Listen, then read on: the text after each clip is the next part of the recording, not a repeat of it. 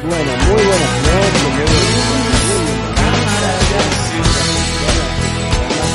Hacemos todos los miércoles con Damián Polonsky, mi nombre es Francisco Di Filippo, eh, y les proponemos tener en- eh, entrevistas en profundidad cada miércoles para conocer a cada una de las personas que vienen a nuestro programa, vienen a visitarnos. La verdad es que hoy en un horario especial porque nos quedó justo entre el partido de River, que acaba de perder por, por penales recién, y bueno, ahora a las 10 se viene el partido de Boca, le decimos a la gente que lo vamos a conectar.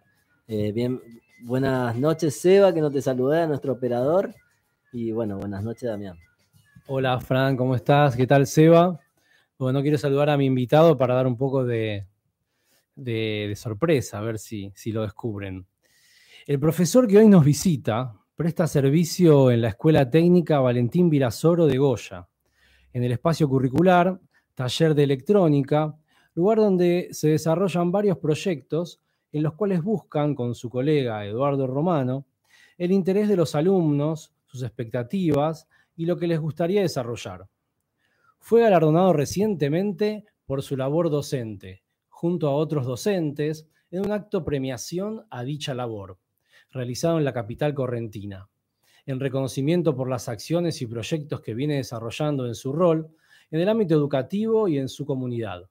Generó con sus alumnos numerosos proyectos de alarmas de incendio y antirrobos, luces de velocidad variable, balizas para la vía pública, amplificador de audio, transistores, sanitizador de manos, de, ma- de manos automático, incubadora de huevos y muchos más. Aquí estamos con Juan Marcelo Acuña. Hola Juan Marcelo, ¿qué Hola. tal? ¿Cómo estás? Buenas noches. muy Buenas bien, noches. Ustedes, un placer. Un placer gusto. tenerte acá. Igualmente, eh, buenas noches para toda la, la audiencia y, y bueno, eh, Contanos un poco de, de estos proyectos que hiciste con tus alumnos. Suenan eh, multitudinarios, muchos, suena cantidad, lleva mucho tiempo, salen enseguida. ¿Cómo, cómo se, se genera eso? Eh, bueno, eh, como bien lo dijiste en la introducción, ¿no es cierto? Eh, siempre quiero resaltar que el trabajo en la escuela es en equipo. Eh, en general también te- contamos con el apoyo de los directivos, ¿no es cierto? Y eh, principalmente eh, el trabajo con Eduardo, Eduardo Romano, que lo has nombrado, ¿no es cierto? Lo hacemos juntos porque compartimos el área de taller. En algunos casos, él, por ejemplo, yo estoy en cuarto año de ciclo superior, él está en quinto, o sea que yo le voy dejando los alumnos a él, pero luego en sexto los vuelvo a tener y los Ajá. tenemos juntos, digamos. Yo tengo algunas materias de taller, él otras, y en séptimo pasa lo mismo, compartimos materias de taller. Entonces, todos los proyectos que van surgiendo eh, los vamos desarrollando o apoyando, porque así es como lo hacemos con el profe Eduardo.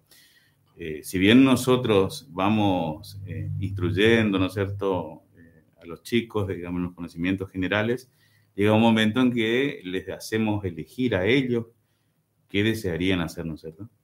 Y por supuesto que ellos saben hasta dónde pueden llegar con, los- con su conocimiento, pero igualmente casi siempre quieren un poquito más. Claro. Y nosotros eh, aceptamos, aceptamos el reto porque en realidad eh, de ese modo salimos de la, de la zona de confort. Claro. Porque antiguamente en la escuela técnica uno decía, bueno, en el primer año se hace tal pieza o, o tal trabajo y todos hacíamos el mismo trabajo, ¿no es cierto? En ese año sabíamos que en primer año, supongamos, eh, se hacía en carpintería una repisita. Bueno. Todo durante lo que 20 hizo. años todos hacíamos lo mismo. Bueno, eso cambió, cambió en general la escuela Qué bueno. y eh, nosotros proponemos a los chicos, ta- también podríamos nosotros proponerles los trabajos, pero en realidad proponemos que ellos imaginen. Por ¿Qué eso es- hacer? una creatividad en conjunto, digamos. Crean- proponen los profesores, proponen los alumnos y entre todos tal cual. se genera algo. Dentro de lo que proponen también eh, se ve la viabilidad, ¿no es cierto?, tanto económica como también eh, del alcance de los saberes de ellos, ¿no es cierto? Eh, por, por ejemplo, un chico de cuarto año no podemos acompañarlo que haga algo con un Arduino, se llama, que se debe programar porque todavía ellos no han tenido la materia de programación, ¿no cierto? Pero eh, sí, ellos seguramente en un momento llegan quinto y sexto y si vienen todavía con la idea, sí, eh, se lleva el trabajo. Exacto. Claro. Bueno, yo primero que nada felicitarte, digamos, por este, este, eh, reconocimiento que, que te hicieron en la provincia.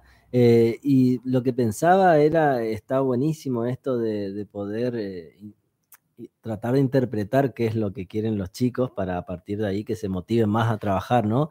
Y pensaba justamente en el desafío que significa la escuela pública hoy en día y sobre todo en una etapa que pasamos de pandemia, eh, realmente la, exigencia es mucha frente al aula y, creo que, bueno, siempre lo hablamos también de que la escuela como que debería adaptarse aún más todavía a, los tiempos que, vivimos, ¿no? Así es, muchas gracias primero por las felicitaciones y bueno, en segundo lugar, sin, duda que es un desafío. Eh, de hecho, yo comentaba que eh, tenemos el apoyo de los directivos y mediante eso es como también podemos realizar los proyectos, porque nuestra escuela tiene una característica que nuestros alumnos también son de clase media, media baja, hablando económicamente, ¿no es cierto? Entonces, muchas veces ellos no pueden acceder a los materiales y quien provee los materiales es la escuela. Eh, desde el gobierno hay un mecanismo, ¿no es cierto?, de entrega de elementos, pero vieron como todo lo público es un poco lento. Uno presenta una lista y la, la tienen que enviar, elevar y generalmente lo que uno pide viene el próximo año. O sea que si uno trabaja para este año es imposible. Entonces ahí es donde entra la escuela y en realidad la escuela trabaja muy bien en lo que es cooperadora, organiza eventos, organiza bingos y bueno, todo ese dinero que se recauda o gran parte de él va a nuestros proyectos y gran parte a mejoras también del, edificio, ¿no es cierto? Qué bueno eso. Yo me quedé pensando, bueno, en esos proyectos que los chicos quizás al cuarto año quieren proponer, pero no lo pueden por falta de, conocimiento quizás y por falta de materiales. Ahora bien, como contaste que se van turnando con tu colega, este, los vas viendo al cuarto año, quinto año, los vas volviendo a ver en séptimo, en sexto. Entonces, ese proyecto que ese chico tenía en cuarto, quizás lo puede ir concretando más adelante, con más conocimiento y con lo que se fue juntando en esos años, ¿no? Eh, de, de las, dijiste, de las kermeses, me sale la palabra, pero no, son este otros eventos, que pueden hacer eventos, bingos, Que, que, pueden llegar a ser recaudar fondos para comprar esos elementos que son bastante costosos o a veces uno se, se rebusca con lo que tiene, ¿no? Tal cual, tal cual. Eh, pasa eso, pasa que hay cosas a veces que tira la gente en la basura que ustedes lo pueden recolectar porque se pueden reutilizar, ¿no? Para cosas electrónicas. De hecho, que, por ejemplo, las fuentes de PC, por ejemplo, Que, ya, prácticamente no se usan las PC antiguas, por así decirlo. Bueno, esas fuentes nosotros las usamos para, para alimentar las placas que los chicos hacen y probar, digamos. Eh, de hecho, que en la muestra del año pasado, cuando estábamos exhibiendo los trabajos, la mayoría de las fuentes que estaban alimentando las placas y los proyectos eran fuentes, que se, de PC que, de la reciclamos. ¿sí? Claro, qué bueno. Después, por ejemplo, las placas de los televisores, de las computadoras, digamos, nosotros también las recepcionamos y vamos sacando componentes que hay algunos que ya no sirven, ¿no es cierto? Pero, la gran mayoría de los monitores viejos, eso que tienes, eso deben tener sí, cosas que les los televisores viejos también, o sea, se van sacando resistencias, transistores, diodos, y, eso a, se... Y a fin de cada año hay una muestra, me decís. Sí, eh, el Día de la Educación Técnica, el 15 de noviembre, eh, todos los años se hace una muestra en el establecimiento escolar, donde justamente, valga la redundancia, se muestran los trabajos de todas las áreas. O sea, porque nosotros tenemos cuatro tecnicaturas en el nivel secundario. Ah. Eh, la tecnicatura electrónica, que es la en la que yo trabajo, la de informática, la de administración y la de química. Administración de empresas. Administración de empresas. Ah, eh, se reciben con el título de técnico en la administración de empresas. Claro, no, yo un poco como extranjero recién me desayuno que la Virasor es un colegio del Estado, eso para mí ya es novedad. Exacto. Y lo de las muestras debe ser algo que popular, pero para mí es nuevo. Y lo otro que me quedé pensando es el premio. Yo te felicito también. Como Muchas gracias, Pero, eh, ¿por qué a vos, y vos tenés tu colega también, ¿no? ¿Será un premio, un premio compartido? Perdóname, es medio fea la pregunta. Porque no, como que te diciendo, no, me, me, gusta la pregunta. ¿Le corresponde a él también una parte de tu premio? No. Eh, a ver, el premio es simbólico para empezar. ¿no? Sí, claro, no, no, es, no es económico. Claro, es una muestra de, de, de parecidas Sí, un, tal cual. Un cariño, ¿no? Una, eh, una caricia al alma. sí, sí, sí. Eh, bueno, en la provincia fuimos 21 profesores premiados en distintos ámbitos, o sea, de nivel primario, secundario, terciario. Y también, por ejemplo, por dar un ejemplo, premiaron una, una maestra que enseña en eh, unidades penitenciarias, digamos, en el momento. Eh, bueno, y en cuanto al, a lo que me preguntabas concretamente, yo considero que el premio es en la institución, ¿no es cierto? Primero que todo.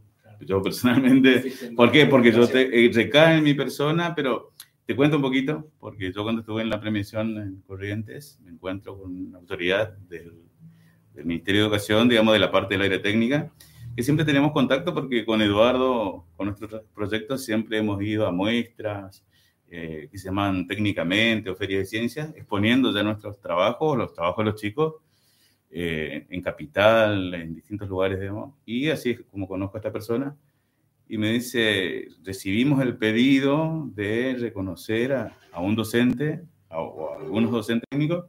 Y la primera escuela que se me vino a la cabeza, Escuela Técnica Valentín Mirasota de Bolsa. Eh, después la directora, en una entrevista que hemos tenido en otro medio, contó que cuando baja desde el ministerio el pedido de el nombre de un profe para reconocer, eh, en realidad ellos le dan dos nombres, el mío y el del profe Eduardo Romano. Y bueno, pero le dije uno. Y bueno, ah, ahí no sé si tiraron la moneda. Pero bueno, si Eduardo hubiese sido el reconocido, me hubiera encantado. Y él, yo considero que el premio es también para él. Pero también, lo digo, es extensivo a la escuela y a mis compañeros, porque en realidad si vos entras a la escuela y preguntás un poco, la mayoría tienen, o casi todos, la, muchísimas ganas de, transmitir, de enseñar, de, que los chicos crezcan, digamos, incorporen. Seguramente en los próximos años va a recibir Eduardo y, también va a pasar lo mismo, porque creo que, que los dos... De hecho, de hecho que Eduardo ha recibido una premiación años anteriores porque, por un proyecto, y él si está, él aún más recalca que son los chicos, los artífices, ¿no? Y que es así. Eh, se ha desarrollado en el taller de la escuela un proyecto llamado Ojos que no ven. Sí y bueno, tuvo trascendencia y, él era el principal guía de ese proyecto, yo lo acompañaba en ese momento y de hecho que fue reconocido a nivel nacional y posteriormente fue a, representarnos a, Colombia a una muestra técnica. y te pregunto, ¿vos te acordás tu etapa de la escuela, digamos, cómo, cómo era? Porque digo, por ahí uno de niño muchas veces empieza ya a generar lo que va a ser de grande, ¿no? Quizás, quizás vos te imaginabas una escuela así como estás tratando de, llevarla ahora, no sé cómo, cómo era antes, digo, y, si eso, e, esa historia se refleja, digamos, en, tus proyectos, en tus ideas, en la participación de los chicos. Claro, eh, yo cursé mi secundario en una escuela técnica, eh, la Escuela Técnica Pinaroli, sea, que era la que existía en ese tiempo y era la ENER número uno, ¿no? En aquellos años. La única que había. Eh, la única que había. Eh, Virasoro pasa a ser técnica en el 2010, si no me equivoco, 2012. Eh, yo ingresé a la escuela como docente en el 2015, ¿no es cierto? Y sí, como vos decís, ¿no? cuando uno es alumno tiene muchas ansias de, aprender y de que el profe te acompañe, que, que, te guíe en lo que vos deseas por ahí eh, investigar, ¿no es cierto?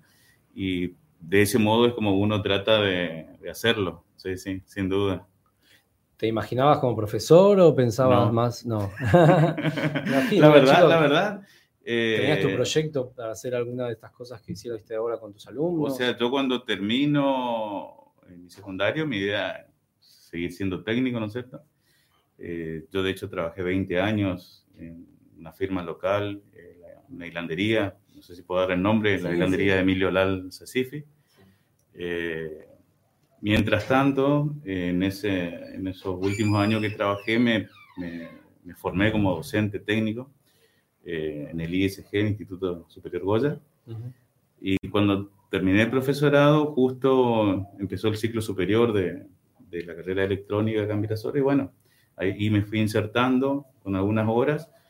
al cabo de un año eh, se abrió el séptimo y me, me, ofrecen más horas dentro de la escuela y es como termino siendo docente al 100%. Digamos. Claro, o sea, hoy tu principal actividad es la docencia. Mi principal actividad hoy es la docencia, sí. Pero feliz que la haces, no es que. Ah, bien, sí, sí. te gustó, te agarró el bichito. Exacto, sí. Ah, Pero si vos me, decís, vos cuando estaba en la secundaria, cuando era adolescente, eh, pensaba ser docente. Y en principio no. Vos sabés que yo también, un poco de casualidad, terminé en la docencia, digamos. Yo estudié comunicación social había justo el plan fines con esta orientación, habían pocos profesionales, bueno, terminé dando clases un poco de, de casualidad porque me pidieron, mirá, necesitamos profe, qué sé yo. Y bueno, y al final, una etapa de mi vida terminé dedicándome a la docencia. Ahora ya no, sigo dando clases en el Instituto Superior Goya, pero ya no, pero me pasó algo muy particular a mí que, que me alejó un poco y, y no sé si, bueno, eh, creo que a cada uno le, le afectó diferente, pero a mí la pandemia, por ejemplo, es como que fue tanto el esfuerzo por ahí que uno intentaba hacer para que funcione el aula, que realmente en un momento eh, me pensé un poco lejos de la docencia, digamos. Por, eh, anteriormente estaba muy contento con... Con, con, con- la- sí, sí, Claro, con, con el oficio, con el oficio, con sí. el oficio. Y hoy como que después de eso es como que me, me quedé un poco saturado. No sé cómo, cómo lo habrás vivido vos. Y la verdad que fue una etapa bastante difícil, ¿no? Y más considerando que nosotros tenemos los talleres. O sea, hicimos lo mejor que pudimos. Estoy seguro que, que a muchos chicos nos faltó llegarle, digamos, porque como bien sabrás vos si estuviste en, el área docente, eh, por ahí no todos contaban con los medios, no todos tenían eh, una computadora. Entonces, bueno, hacíamos lo mejor que podíamos. Y bueno, en, eh, ahora, después de eso, es como que vamos tratando de compensar lo que seguro sabemos, eh, de- dejamos como falencia en esa, en esa etapa. Digamos. A pesar de todo, ¿se pudo llegar a lograr algún, eh, alguna de esas cosas que mencioné que hicieron? Sí, o sea, Sí, de, hecho, de hecho que el año pasado arrancamos de manera virtual, eh, entonces Claro, elegimos apuntar a los proyectos que ellos querían eh, en cuanto a la parte organizativa, a los circuitos, eh, a los diagramas y a las simulaciones. Claro. Cuando volvimos al taller es cuando lo hicimos física, físico y de hecho que al final de año estuvieron terminados y, los mostramos en, en noviembre. Sí. Qué Sí, sí. ¿Y cuál de estos proyectos te dio más satisfacciones o cuál te parece que quedó mejor de estos eh, elementos que mencioné? No sé, el Y el que más nos gustó y nos atrajo, pero pues también por la, ¿cómo te puedo decir? Por la etapa que estábamos pasando, el Sanitizador. Sí, automático. Ajá. Sí, sí. Y las alarmas, después había. ah, No, balizas. ¿Qué son las balizas? Esos son proyectos de cuarto año. Ah. O sea, esos son circuitos eh, con electrónica básica, por así decir, sin ningún tipo de, de microcontrolador. O sea, Ajá. usando transistores, usando diodos, usando resistencia. Ajá, Sí, han hecho eh, un amplificador también. eh, eso. De música. placa- o sea, una placa Ah, que, amplificadora. sí. O sea que normalmente hoy, o sea, lo más usado ya es un integrado con un par de componentes. claro. Pero previo a eso teníamos lo que ellos hacen en cuarto, que más allá de que no se usa, les sirve para entender y comprender ¿Para qué sirve perfectamente cada- cómo funciona, claro. Ah, Y que todo eso que está en una placa, que ellos lleva un tiempito hacerla, pero le va dejando aprendizaje, todo eso está incorporado, metido dentro de un integrado, porque si no, después ven el integrado y no, que no saben qué, qué hay dentro. No, me hace acordar un primer trabajo que tuve yo cuando era eh, más joven, que trabajé en un depósito de, de elementos electrónicos, de materiales electrónicos. Entonces, Sí, todas sí. esas cosas que mencionaste yo las tenía en cajitas, se las daba a los técnicos para que armen. Eran, esa fábrica hacía tel- eh, controladores de personal, ¿viste? Esos controladores de tarjeta magnética, Ah, sí, personal, sí, esos sí. controladores. Y también eh, para trabajar para, para peajes que hacían este, barreras, que también se controlaba con tarjetas electrónicas y demás. Y yo le daba todos esos elementos que nunca sabía para qué eran cada cosa. Pero bueno, Claro. vos seguro que, obvio. Bueno, yo quería preguntarte porque hace poquito salió una noticia que la verdad que un, un gran orgullo, creo, para todos los goyanos es este proyecto de auto eléctrico Go. Eh, estuvo con nosotros acá Gonzalo Trachi conversando y bueno, y el vínculo de, de él, de la empresa, digamos, es con la escuela justamente la Valentín Mirasoro. Y bueno, quería preguntarte si iban a tener participación ustedes particularmente, la escuela obviamente que sí, eh, bueno, se inauguraron los talleres hace poquito y, y se comenzó a, a trabajar, ¿no? Sí, el sábado pasado fue la presentación, eh, estuve presente. Eh, por el momento están abocados al trabajo el área mecánica, porque hay una formación profesional de mecánica del automotor a la noche. Me Ellos contabas antes de, de Sí. empezar la, Así es. el programa. Así que ellos han, han sacado ya el motor eh, de combustión interna, ¿no es cierto? y eh, la etapa siguiente es montarlo en el auto. Eh, como le decía, por el momento están trabajando específicamente los mecánicos. Eh, llegado el momento, ya estamos convocados, si fuera necesario, sí, el profe Eduardo, yo vamos a intervenir en, la parte electrónica. Pero le explicaba él, o sea, el, el, sistema es como que viene prácticamente por lo que vi, lo que me informé, como con fichas de donde uno va enchufando y casi que sale andando. O sea, solo ensamblar. Claro, claro, claro. Eh, pero si fuera necesario algún ajuste o algún, algún arreglo electrónico, estaremos, ya estamos convocados, Eduardo, el profe Eduardo y yo. Claro, son parte ya del staff ahí, seguramente ah, van a, van a hacerles más de alguna consulta eh, a, medida que, avance el proyecto, ¿no? Eh, Exactamente. Y los chicos que dicen, por ejemplo, se, cuando, cuando ven que, está el taller, que se puede hacer un auto, se, enganchan mucho más, me imagino, quieren ver, quieren participar. Sí, de hecho que los chicos son los que, los que nos empujan a nosotros, por así decirlo. O sea, eh, están muy entusiasmados, quieren, como vos bien me decís, quieren ir a, a, ver más allá de que ellos no están todavía involucrados, ¿no es cierto?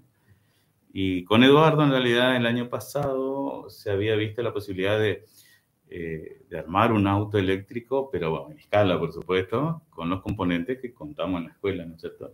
por un motivo o por otro no, no se pudo.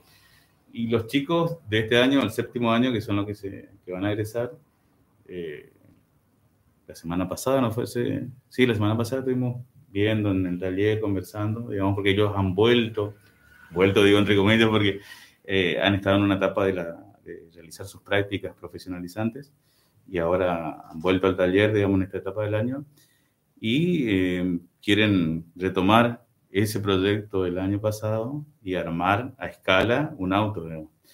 Y bueno, empezamos tomando algunas cosas que tenemos ahí en el taller y que nos han donado de la ah, antigua Mazalín, digamos, algunos eh, se llaman convertidores de frecuencia, algunos motores asincrónicos, trifásicos, Así que con lo que tenemos ahí estamos queriendo hacer un, un auto a escala, digamos. Qué bueno. Por la actualidad, lo más importante van a ser las ruedas, me parece. Que tengan ruedas, porque si no, van a salir mucha plata. Sí, sí. O, si nos llegamos al auto, le dimos una, un monopatín, una bicicleta. Ellos, eh, quieren mover algo eléctricamente y bueno, eh, a nosotros nos viene bien porque van a incorporar todo el conocimiento de lo que son los controladores electrónicos industriales, digamos, aplicados en ese caso lo aplicaremos allí para que ellos incorporen eso. Justo te iba a preguntar eso, o sea, si por qué, porque por ahí un auto es mucho más complejo de desarrollar, ¿por qué no algo un poco más eh, sencillo, digamos, en, en, principio, desde mi conocimiento, como un monopatín, por ejemplo, o una moto también podría ser, aunque hay muchas en el mercado, pero digo, por ahí eso también puede motivar ¿no? a, desarrollar otra, otros elementos. Porque... Claro, eh, como es un prototipo y escala, el auto no sería tan complicado hacerlo. A nosotros se nos complica más al ser electrónicos en el taller de electrónica, y lo que sería el, eh, ¿cómo te puedo decir? El chasis, digamos, eh, la parte mecánica, física, porque lo que es la parte eléctrica electrónica es relativamente sencillo para nosotros, porque es nuestra área, digamos eh, de contar con el chasis, no, no, habría problema. Pero por eso, yo le decía, si no conseguimos, nos llegamos con el chasis, porque ellos van a querer verlo terminado antes de fin de año, antes de egresar, armaremos una moto o una bicicleta, como decía, algo sencillo, ¿no? Así que bueno, estamos, estamos en eso. Nos habló, ¿cómo se llama? Gonzalo Frachi. Trachi. Trachi. Gonzalo Trachi nos habló que para fin de año él ya quería, dijo que Sí, ellos sí, quiere terminar el primer auto para fin de año. no sé si se lo pregunté, creo que no, y era, no sé si es una pregunta para él o cómo me la puedo responder. Si el auto es todo electrónico, en el sentido de que viste que hay autos que son más mecánicos, que levantás la ventanilla con una manija, o en este caso todo, todo electrónico, eh, lo levantás todo, todo así automático. Si te respondo, no sabes. estaría mintiendo. Ah, es un auto que no, no recuerdo la marca, pero el auto es actualmente de combustión, con motor de combustión interna, y lo que hacen es sacar, sacar ese motor y poner, eh, sí.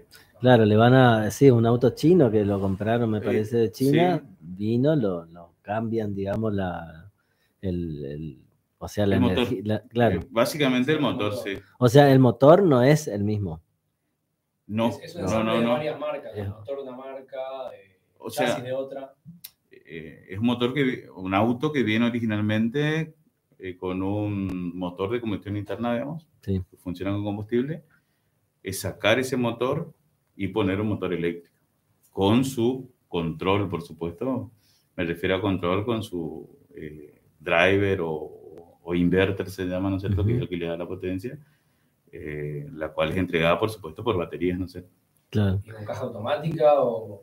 Por lo que hablé con el profe de mecánica, eh, él me decía que va enganchado a la misma caja original eh, del auto de combustión.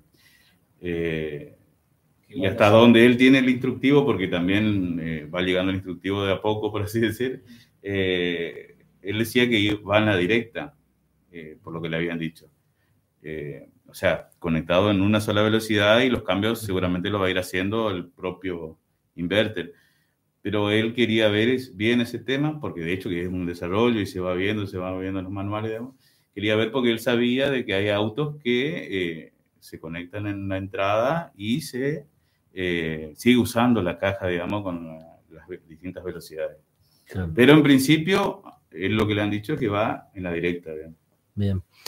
Y respecto a, a los, a los nuevos proyectos por ahí que se están haciendo, porque este espacio de, de los talleres es un espacio nuevo, o que se inauguró para el taller del auto, por ejemplo, es un espacio nuevo o es un espacio que ya estaba. Ellos Hay- lo tenían, o sea, la escuela ya tenía el espacio, eh, lo reacondicionaron, lo mejoraron, digamos. eh, ¿Y hay otros proyectos que estén funcionando ahí o que se, o que se estén proyectando, digo? en cuanto a la... No, en general de la escuela. Digo, no solamente para el... Para lo del auto, decís Sí. Y continuamente, o sea, continuamente están habiendo proyectos en las distintas áreas, ¿no es cierto? Claro, Por así nombrarte, porque bueno, uno conoce más el área en el taller en el que está, pero por ejemplo, Química tiene eh, un proyecto que vienen trabajando ya desde el año anterior, un par de años, que es eh, purificar agua, digamos, con rayos ultravioleta o algo por el- tengo entendido, por- algo por el estilo. Después, por ejemplo, una profe con sus alumnos de informática presentó el año pasado, por ejemplo, un trabajo ya con inteligencia artificial, digamos, con chicos de ciclo básico en la parte de informática. Eh, o sea, en realidad hay numerosos proyectos. ¿no? Interesante. ¿Qué te pareció, cambio totalmente de tema, el gobernador, cómo te trató solamente de la mano, hizo algún gesto? Me saludó, me dejó saludó. muy merecido, eh, la verdad muy, muy amable. Muchas veces yo vi el video y se ve como que algo te dice a la- al, oído o ahí medio... Y me dice eso, muy merecido. Sí, sí.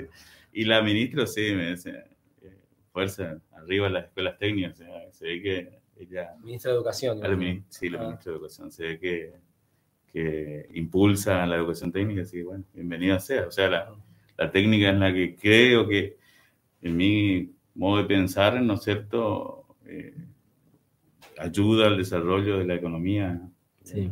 Del país. Y en nuestro caso nos hace mucha falta, digamos, sí, sí, o sea, sí, la la- industrialización, la técnica, es en fundamental. todas la las áreas, ¿no es cierto? La verdad que es fundamental. Eh, ¿cómo es? Te iba a preguntar eh, si vos te esperabas el premio, si pensaste que, que en algún momento podía llegar este reconocimiento, si fue totalmente una sorpresa, que Fue una sorpresa, la verdad una sorpresa porque en realidad uno trabaja eh, haciendo lo que considera que tiene que hacer, ¿no es cierto? Más allá de que dije que no, nunca pensé ser docente, eh, siempre lo que hago lo hago con amor, digamos, cuando trabajé eh, los 20 años en la fábrica, eh, trabajaba y lo hacía con amor, digamos, eh, y lo mismo en la docencia, ¿no es cierto? Porque es el lugar en el que estamos y uno tiene que amar lo que hace. Claro, bueno, ese es por ahí un gran problema que tenemos muchas veces en la Argentina, que eh, muchas veces no trabajamos de lo que nos gusta, ¿no? Y esto de poder desarrollarse en lo que a uno le gusta me parece que es clave para que el país funcione mucho mejor, digamos, porque esa pasión, ese amor, digamos, por lo que uno hace, creo que le da el plus eh, para que las cosas salgan mejor. Así es. Y bueno, eh, de hecho que hay veces que, como vos dijiste, llega un momento en que tal vez estás en un lugar y no te, ya no te sentís cómodo. eh, creo que son ciclos también, por ahí es lo que a mí me pasó estando en la fábrica, ¿no es cierto? Y, pero igualmente seguía haciendo con amor lo que estaba haciendo, digamos. Tenía compañeros que decían, también estaban cansados, decían, no, ya no, pero le decía yo, no, uno está en un lugar y tenemos que hacer lo que tenemos que hacer, digamos. Y si ya no estamos convencidos, hacer lo que vos dijiste que hiciste, estoy hasta hoy acá y me voy. Si ya no, no doy más para darle un poquito de amor a eso, dejemos, porque ya no estamos siendo ni buenos con el medio o el, lugar que nos rodea y mucho menos con nosotros. ¿eh? Es una buena enseñanza esa. Yo creo que todos los invitados, Francisco, que tuvimos hasta ahora, son todos gente que, que hace lo que le gusta, ¿no? No, es que sí, antes el programa se llamaba El mejor oficio del mundo y entrevistábamos justamente a personas que eh, practicaban un oficio, eran reconocidas por eso, y bueno, y tratábamos de, justamente de que este, esa charla que, tenemos acá en la radio sirva de motivación, ¿no? Para que la gente justamente, eh, por ahí, si, si siempre tuvo un sueño de hacer algo que realmente le guste y por ahí está haciendo cosas que, que, que por más que le genere mucha plata, nos los llena, bueno, eh, está bueno por ahí para tratar de cambiar la mentalidad y de pensar esto, ¿no? Porque nosotros por lo menos pensamos que, un país mejor se, puede lograr de esta manera. Sin lugar a dudas, tal cual. O mundo mejor también. Sí, sin duda. Eh, ya no poner tanto como venimos viendo, ¿no? Primero lo económico y después lo demás. En realidad, lo económico debería ser una consecuencia, ¿no es cierto?, de, de lo que uno hace y como bien dijiste, que a lo mejor tampoco nos reditúe económicamente tanto, pero que sí nos llene, es lo mejor que nos puede pasar. Eso sería genial. Pero otro tema que me, que me pregunto es eh, tu cara. No podemos ver tu cara porque estás con el barbijo. no, no, como Bueno. no se pierde nada igual, pero... no, pero bueno, me interesa saber por qué también está estricto tu uso de barbijo, aunque ya, ya el gobierno dijo que no, no hace falta. ¿no? Eh, bueno, te contaba un Me comentabas antes. tengo, tengo mis padres que son mayores, están eh, un poco bastante enfermitos ¿no? con los años, y entonces, como frecuento su casa, eh, trato de cuidarme para cuidarlos a ellos, más que nada. ¿no? ¿Son más de riesgo? Sí, sí, mi padre tiene enfermedades ya propias de la edad, ¿no es cierto? Y otras que también, como por ejemplo diabetes, que es una enfermedad que complica en el caso del coronavirus. Eh, bueno, de hecho yo también tengo diabetes tipo 2, no sé, ah. aunque la heredé, gracias a Dios de él. No.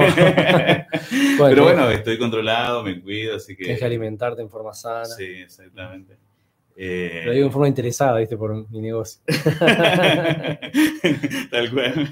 Y bueno, ese es el motivo por el cual uso el barbijo. Incluso en la escuela yo lo uso, no lo exijo a mis alumnos porque hay libertad, ¿no es cierto?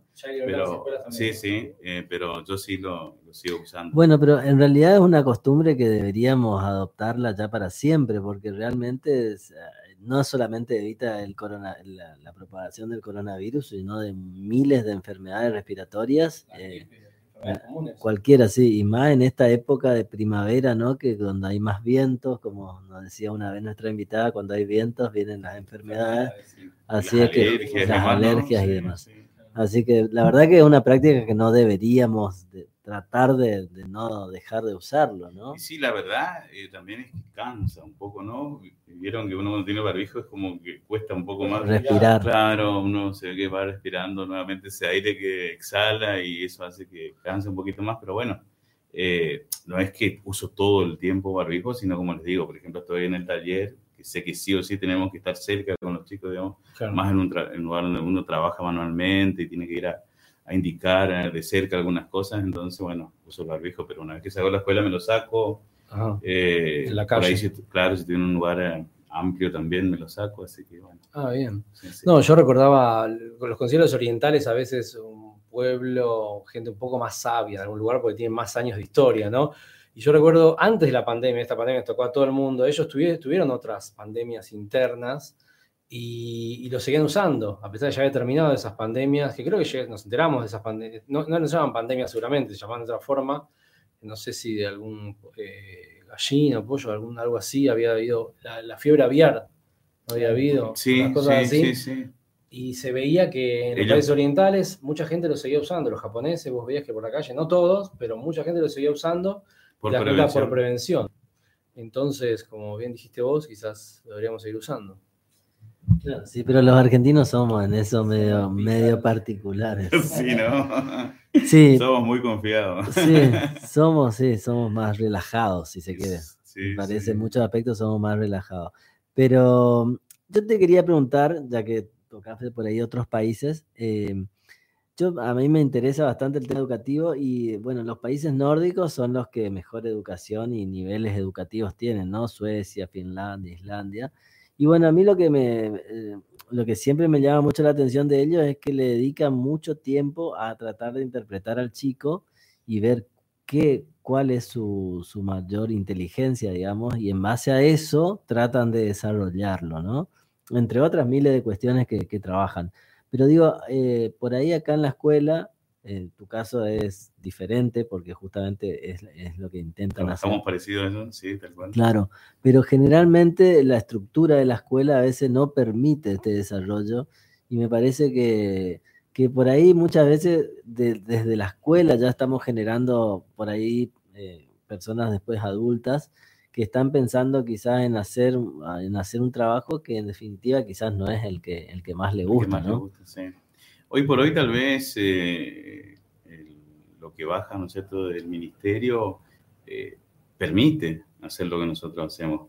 Tal vez si continuamos es porque, o, se continúa es porque también los, los docentes con los años vienen acostumbrados a ese sistema pero eh, uno tiene cierta flexibilidad para, para adaptar el contenido al, a lo que requiere el alumno o a lo que requiere el entorno también, ¿no es cierto? O sea, el entorno en cuanto a, a, la sociedad en la que está la institución escolar, digamos. O sea, uno puede adaptar, puede adaptarse. Vos ves que las currículas van cambiando, que las órdenes del ministerio van diciendo, adáptense o es, un, es una currícula más cerrada, más No, no, al contrario, se va, se va, se va abriendo, se va abriendo. Eh, no, es que nosotros, no es que nosotros hagamos algo que no esté permitido, por así decir, mm. eh, está dentro de lo, de lo que marca el, ministerio, por así decirlo, y lo que, baja desde el ministerio. Ves que los docentes están capacitados para eso, porque puede haber docentes que sigan siempre en la misma línea y esto le, pone dificultades. Sí, eh, hay de los dos tipos de docentes, ¿viste? como te decía, por ahí hacer el trabajo de esta forma eh, hace que uno salga de la zona de confort. Porque es fácil llegar al taller o al aula con un tema y desarrollarlo como vos lo pensaste. Sin embargo, si vos tenés que responder a lo que el alumno requiere, a lo que el alumno está pensando, tenés que adaptarte y, y, hoy en día más que nada aceptar que, que el docente ya no es el dueño del saber. El saber está en todos lados y lo que tenemos que hacer nosotros es enseñarle a, manejar, a utilizar ese saber, ¿no es cierto? Y a discriminar cuál es el, correcto, por así decirlo. Y viene para tu lado un aprendizaje también cuando sin esas preguntas que Sin duda, sin duda. que, no sé, improvisar en el momento. Es cuestión de perder el miedo nomás, porque en realidad uno va creciendo de esa forma. Sin embargo, de la otra forma no, no, no creces nada porque venís con lo que ya sabes y pero esto, esto viene solamente en las escuelas técnicas o crees que en las otras también, en los bachilleratos? Y no, no sabría decirte, pero tengo, ah. creería que es una política general, digamos, que, que, uno debería eh, incentivar el conocimiento, como él dice, de los chicos, eh, relacionando el saber o lo que uno está enseñando con el entorno. Sí, Y, otro punto que me parece importante es el hecho de que los chicos aprendan, digamos, eh, más que enseñarles, digo que lo puedan incorporar y, lo, y, aprendan algo. Yo siempre le digo a, mis alumnos que a mí me gustaría que si nos vemos después, años posteriores, digamos, a las clases, eh, nos encontremos y nos reconozcamos, digamos, como alumno, profesor, bueno, digan, ah, bueno, pasé un tiempo con este profe, pero aprendí tal cosa. Bueno, y ese para mí era la mayor satisfacción, digamos, porque encontrarme después una y que ellos digan, no me acuerdo qué dimos, me parece que es, una pérdida de tiempo total y es lo peor que puede pasar. Y sí, por ahí en, las materias áulicas que podemos decir, ¿no es cierto? Eh, en el caso de la escuela técnica, y en general las otras son todas 90% aula después de alguna práctica, eh, puede pasar eso, porque viste uno lo escucha y al escucharlo nomás es como que tiende a olvidarlo pero tenemos la suerte también de trabajar en el taller, ¿viste? Lo que uno escucha, ve y practica es lo que más se afianza como conocimiento. Creo que tenés Sí. una ventaja ahí. Tenemos una ventaja, sí, porque sí, nosotros sí. corre- yo hice bachiller y no había todo eso, ¿entendés? Claro. Y me pregunto la cantidad de alumnos, si eso, esa, ese ideal, que sería genial, de poder seguir a cada alumno en, su, en lo que le gusta y que ver que, que ese alumno tiende para un tipo de educación. Si vos tenés en el aula 40 alumnos, quizás te va a complicar más llegar a... Claro, a- nosotros el máximo de alumnos que tenemos en el taller son 30 alumnos, ¿no es cierto? Ah, Pero los dividimos, los Ah, dividimos los en dos grupos. Los dividimos en dos grupos, claro. buscando eso justamente, que no Ujú. sea un, un tiempo que pasamos nomás, sino que sea efectivo. Entonces los dividimos en dos grupos, en dos días diferentes, y eh, realizamos las prácticas de esa forma. Claro, que no es una masa de gente que toda homogénea, sino que cada uno tiene su color y su... Tal cual, tal cual, y su, su interés particular, digamos. Claro, particular. Y bueno, eh, también la agrupamos, ¿no es cierto? O sea, en grupos de Sí, tres, de cuatro afines, por así decir. Claro. Bueno, ustedes tres quieren hacer un amplificador, trabajan juntos. Ustedes tres quieren hacer las luces que varían de velocidad, bueno, trabajan juntos. Claro.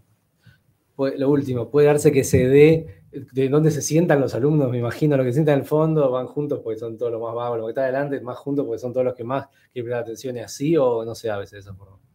En el taller, Sí. En el, sí, en el taller, o claro, que vienen del aula y van al taller después. claro, eh, nosotros tenemos eh, un turno en el que se desarrollan la- eh, las materias áulicas Claro, que tiene toda la escuela Ahí- ahí. y otro turno donde eh, Ah, tenemos el taller. Sí, sí. Y tu pregunta apuntaba así. Preguntaba si, si reconocer eh, cómo, cómo separarlos, cómo armar esos grupitos.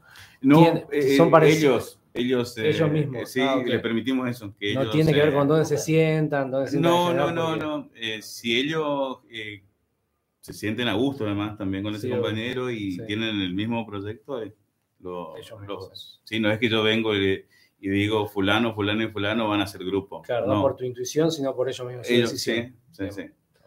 Bueno, quedan un montón de temas para hablar todavía, ¿eh? pero lamentablemente ya ahí el operador, que es fanático de Boca encima, me está haciendo señas. La selección, juega la selección, está La diciendo. selección. Bueno, así que vamos a tener que ir cerrando este programa. La verdad que espero que haya estado cómodo, Sí, que haya totalmente. compartido un lindo momento. La idea es olvidarse un poco que estamos en la radio y conversar sobre, bueno, sobre Diversos temas, ¿no? diversos temas. En este caso la educación y bueno, la educación técnica más que nada. Así que te agradecemos mucho la presencia. No, gracias a ustedes por la invitación. Muchísimas gracias, Marcelo, y espero no haberte incomodado que te saqué, te sacar el barbijo. No, por favor. Ah, bueno. Igual me pongo el barbijo para ir a ver los papás y mamás. Ah, bueno, Buenísimo, muchas gracias. Muchas gracias. Seba. Bueno, muchas gracias. eh, gracias, Seba, por la operación y nos reencontramos el próximo miércoles a las 20 horas con más.